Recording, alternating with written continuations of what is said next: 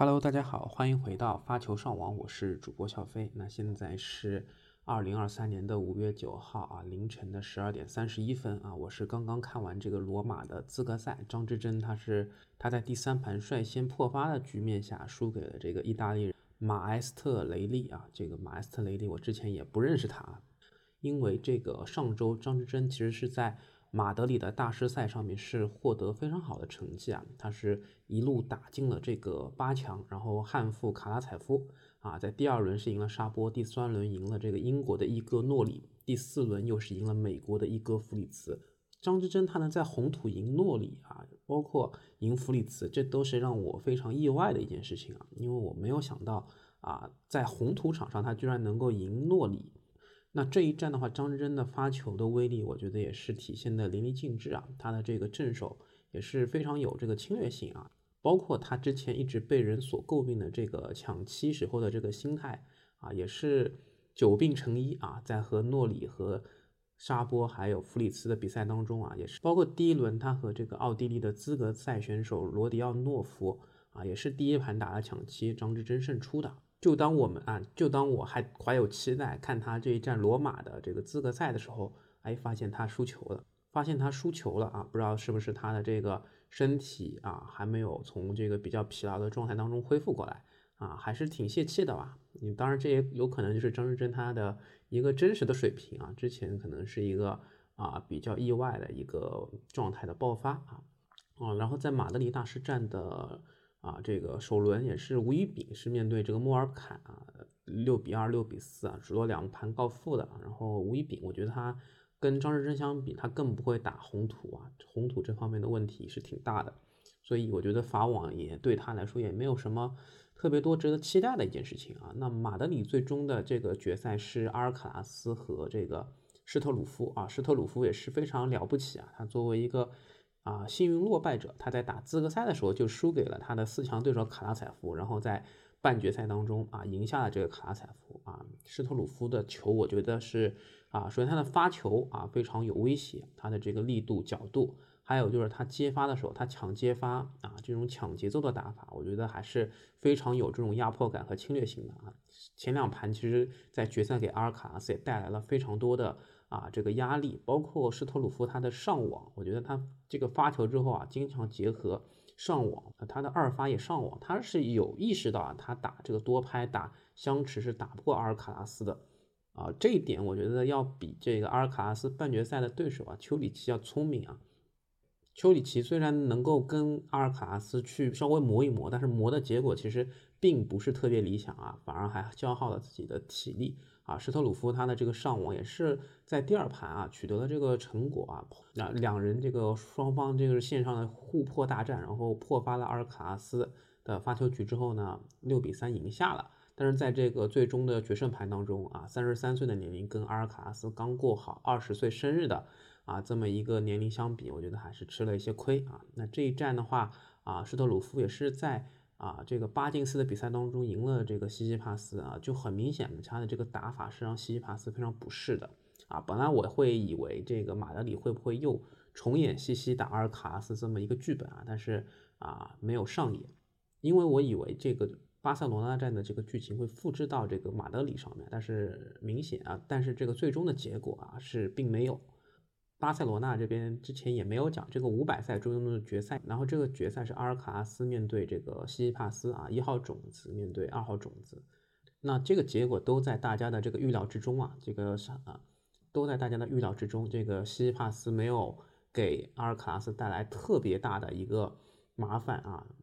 包括呃阿尔卡拉斯的这个战术还是比较明显的，就是打西西帕斯的反手，包括这个切放小球啊，西西帕斯基本上是很难。啊，跑到位，然后去接阿尔卡斯的这个小球啊啊！别说是西西帕斯，就是梅总啊，在打这个印第安维尔斯的时候，都是疲于奔命，很难接到的啊。所以，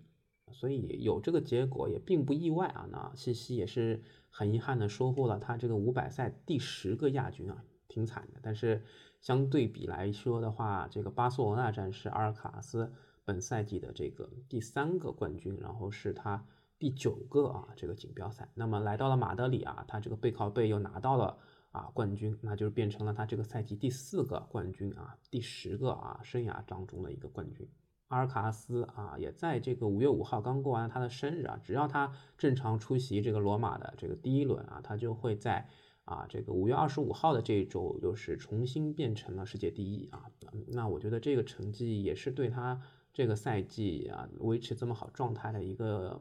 正反馈啊。那么啊，那么在女子这个马德里 WTA 这一站的话，最终的。啊，女单决赛是斯瓦泰克和萨巴伦卡，也是第一名和第二名啊。对，那然后他们俩在上周的这个斯图加特站啊，也是他们俩，也啊也是他们俩进了这个决赛啊。然后是斯瓦泰克啊，他这个领到了保时捷的钥匙啊。但是啊，在马德里这一站啊，萨巴伦卡是成功的复仇了。然后萨巴伦卡在这一站，我觉得也是运用了很多这个。抢接发的战术，包括去压制这个斯瓦泰克的反手，然后去打正手，压反打正啊。这个以往都是在德约打纳达尔的时候出现的战术，但是打斯瓦泰克，我觉得也是非常的奏效啊。包括斯瓦泰克他这种快节奏的衔接啊，面对萨巴伦卡这种抡出感觉后的这些击球，其实有点力有不逮的感觉。所以我觉得萨巴伦卡现在也是。啊，在澳网夺冠之后啊，和莱巴金娜啊一起啊，形成了一个对斯瓦泰克的一个有效的一个阻击，让这个 WTA 的比赛更好看了。那我觉得这个是挺有意思的。但是在斯图啊，当然对，然后斯图加特这一战的话，感觉萨巴伦卡是给斯瓦泰克造成了一些威胁，但是可能还不太够啊。然后他们俩这样有来有回啊，也是我觉得啊，对 WTA 整个比赛来说是件好事情啊。是其实，如果一直是斯瓦泰克在红土上一家独大，那对观众来说，我觉得也不是一件特别大的好事儿。然后斯瓦泰克也是啊，然后有媒体去问这个马德里的啊，这个比赛包括安排的这个夜场会不会给斯瓦泰克造成太大的麻烦啊？这个有媒体去问这个，对于最终这个决赛输给萨巴伦卡，斯瓦泰克对场地包括这个比赛的安排时间啊，是不是有什么抱怨啊？我觉得斯瓦泰克的这个表述也是非常大气的，就是说。啊，这个萨巴伦卡是拿到了他属于他的这个胜利，他不想再去多说这方面的内容啊。然后他是啊，祝贺萨巴伦卡。那我觉得这个回应还是非常的有运动员的这个精神的啊。然后我觉得这周有一个比较有意思的是，在挑战赛的赛场，穆雷是最终在这个普罗旺斯的这个法国的挑战赛里面是赢了保罗啊。保罗其实他在。澳网也是取得了非常突破性的四强的一个成绩啊，然后穆雷他是久违了拿到他的这个冠军啊，虽然是一个啊挑战赛的冠军啊，时隔十八年啊，我觉得这个对这个冠军对于穆雷提升他自己在这个红土上的一个信心是非常有帮助的啊。然后这个挑战赛也是今年新增的这个顶级的一七五的挑战赛冠军啊啊，穆雷也因为拿到了这个冠军，排名啊一下子升到了。世界的第四十二位啊，是近五年来的一个新高啊。他拿到这个冠军有一百七十五分啊。要知道马在马德里打进八强的张之臻，其实他也拿到的分数也就是一百八十分啊，比挑战赛的这个冠军穆雷啊只多了五分啊。所以这个冠军的含金量，我觉得还是特别的值的。那么在上周啊，在这个韩国的挑战赛当中啊，我们国家的这个布云朝科特也是最终在决赛。啊，赢了这个武西奇啊，布云朝科特，他的这个现在的这个新生代的排名也是来到了前八。那如果新生力量冠军排名就上升到了第八位啊，如果他有机会在年底亮相这个新生力量总决赛的话，啊，也会极大的提高他作为这个新生代球员的一个曝光。然后在之前啊，然后再再回顾一下之前没讲到的。这个波黑的巴尼亚卢卡和慕尼黑的二五零的分站赛啊，这个慕尼黑的最终决赛也是跟去年啊一样，是鲁内打范德尚施鲁普，那么最终是鲁内啊赢下了这个比赛，就跟去年一样啊，那个范啊，然后鲁内啊，对这场比赛，我觉得鲁内这场比赛我也看了，鲁内是面临了这个手部和腿部的这个伤情啊，但是。范德尚说，卢普真的是心态啊比较软啊，然后他真心态出现了很大的波动啊，没有啊这个乘胜追击赢下鲁内，反而是在这个抢七，反而是在第三盘被鲁内拖掉了抢七啊，最终逆转啊赢下了这个冠军啊。鲁内去年还是问的慕尼黑赛事要的这个外卡那这个慕尼黑的外卡对鲁内来说也是至关重要的。去年拿到了首个这个巡回赛的冠军，然后今年又成功卫冕啊，在红土上面，我觉得这鲁内还是非常有韧性的，即使在受到伤病的影响之下，还能够打出这样的比赛啊，非常有这啊，然后是非常有这种拼搏的精神，我觉得是非常令人钦佩的啊。然后在这个波黑的巴尼亚卢卡，德约也是有参与的，但是德约是。啊，在八进四的比赛当中输给了他的这个塞尔维亚同胞拉约维奇啊，然后拉约维奇的话，在一九年也是有进入过这个啊蒙特卡罗大师赛的这个决赛的，然后是啊遗憾败给了这个福格尼尼啊。那么啊卢布列夫也是作为去年的一个卫冕冠军，也是来到了决赛，面对这个淘汰了德约的拉约维奇，然后没想到卢布列夫最终是输给了拉约维奇啊。这一周其实这那。这一周其实比较奇特的是，在斯图加特、巴塞罗那、巴尼亚卢卡还有慕尼黑这四站啊，卫冕冠军都是打进了决赛，只有卢布一个人啊，他没有成功卫冕啊。但是鉴于卢布他拿到了蒙特卡罗的这个冠军啊，我相信这个巴尼亚卢卡的这个大分，这个冠军的分没有保住啊，拿了一个亚军的分，我觉得他自己也能够接受啊。这然后拉约维奇也是在这个马德里的这个大师赛当中啊，来到了第三轮啊，输给了这个。啊，幸运落败者啊，最终进入决赛的这个施托鲁夫啊，我看拉约维奇他的这个状态打得也还是不错的，第二轮还是赢了这个阿利亚西姆啊，所以啊也挺期待他在法网当中的一个表现。然后另外跟网球相关的是，昨天啊这个上海大师赛也是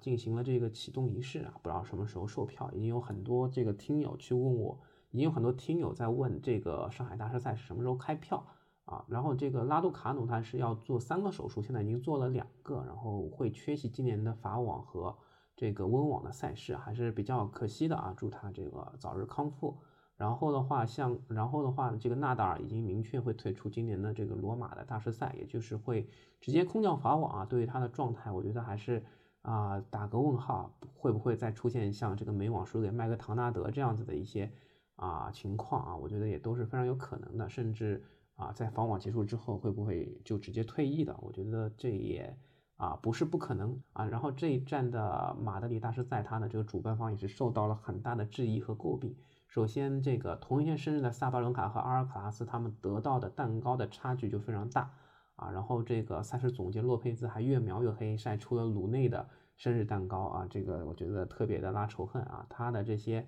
解释的点，比方说阿尔卡拉斯是中心球场，然后又是。啊，二十岁成年的二十岁一个成年礼啊，这个我就觉得好像呃，这这个这个听起来就觉得啊，还是挺有性别矛盾的。再加上洛佩斯之前就有说过，比较有争议性的女子的比赛，并没有并不能带来特别大的这个啊收看量啊，我觉得是挺有问题的。包括在男单的决赛，中心球场启用了穿露脐装的这个女模特球童，只。而且只出现在这个男子比赛当中，啊，这个行为也是涉嫌这个擦边嘛，也是非常有问题的，啊，包括斯瓦泰克吐槽啊，两次被分配到了这个深夜场啊，站到这个要要比赛要进行到这个凌晨一点啊，在这个颁奖礼上也有这个嘲讽，还有像这个汉图楚娃，那他在这个 Prime 主持的时候啊，说这个马德里的赛会啊，给阿尔卡拉斯的一个优待就是在。比赛前，这个往这个场地上喷了更多的水，让场地的速度变得更慢啊，削弱了这个斯特斯削弱了斯特鲁夫的这个发球，好让这个阿尔卡拉斯更好的接发。那汉图楚娃作为一个职业运动员，他有这方面的一个啊观点，那我个人觉得还是挺有说服力的。那但是呢，这个比赛前啊都会有这方面的一个喷水，因为马德里这方面，因为其实马德里这个地方这个季节应该也是比较干燥的，如果不喷水的话，这些红土会比较容易扬起来啊，这个对于运动员和观众来说体验也不是很好，所以这个情况我觉得啊，并不完全像这个汉图楚娃所说的这一样。然后这个场地对双方来说应该也都是差不多的啊。然后在比赛当中能够看到斯特鲁夫的他的这个发球还是很有威胁的。那对于有效接发这一块儿，我个人觉得没那么明显啊，但是。对，然后在这个马德里大师赛是可以多次使用这个鹰眼系统挑战啊，然后鹰眼挑战的话会出现这个提前判定的一个问题啊，其实我觉得红土是不是需要引入鹰眼是挺有争议的。然后其实看球印，我觉得就能看得非常清楚了。我觉得像马德里这样子的一个鹰眼系统，是用高清是用这种高清摄像机去预判球路的这种行为，不一定是完全贴合这个球压线的一个情况的。所以这方面对运动员也是有一个非常大的一个困扰。然后另外一个我觉得值得抨击的是，女双决赛后啊，没有安排冠军致辞的一个环节。啊，但是男双决赛这一切如旧啊，这个也是冠军这个阿扎伦卡和玛雅他们在决赛当中是赢了高夫和佩古拉的组合。阿扎伦卡在赛后也在自己的社交媒体上面啊去说，很难向儿子列奥解释为什么妈妈夺冠后没有跟他打招呼啊。高夫也是发了自己的社交媒体啊，说是拿了亚军，感谢了他自己的团队和队友啊。这个阿扎伦卡也是，阿扎伦卡跟佩古拉也都进行了一个转发。对，那我这边看是一个赛程啊是比较密集的，然后女双结束之后就要进行一个男单的一个比赛啊，所以可能为了压缩这个筹备的一个时间啊，所以这方面的致辞就给省略掉了啊，这确实是不应该的啊，不管是男双、混双还是女双啊，都应该有一个这样的一个环节。对，还有一些这个球员也是吐槽，虽然今年的马德里这个签表啊是增至了九十六位，但是很多的设施、训练场包括换洗室啊，并没有啊随之啊更新这样的一个配置啊，导致球员的训练时间就更短，然后他们的原本的训练计划也受到了这个打破啊，这个也是啊影响到他们自己在比赛当中的一个。啊，比赛结果的一件事情啊，所以其实对于这个赛会的总监洛佩兹啊，他们都有比较大的一个抱怨在啊。那嗯，那好在这一站的马德里的赛事呢都告一段落啊，然后我们来到了对，那我们这一周就可以关注起罗马的这个大师赛，然后啊，然后离这个月底啊，今年的第二个大满贯赛事法网也越来越近啊。我觉得对网球人来说都是一件值得期待的一个赛事啊。然后现在。女单和男单的签表也都已经出来了，我觉得大家也可以看看自己的喜爱的球员排在哪，然后，对，然后我觉得我可以在小宇宙下面放一个投票的链接，看看大家觉得今年这个 WTA 啊，这个罗马站的这个 WTA 吧，先从女单开始，最终的冠军是谁？好了，那这期的发球上网就到这儿啊，谢谢您的收听啊，我们下期再见，欢迎收听发球上网。发球上网现已上传小宇宙、喜马拉雅、网易云音乐、苹果 Apple Podcast、Spotify，你可以在上述平台收听并留言与主播嘉宾互动。另外，添加发球上网小球童微信号 surf 下划线 volley 即可进入发球上网听友群，以球会友。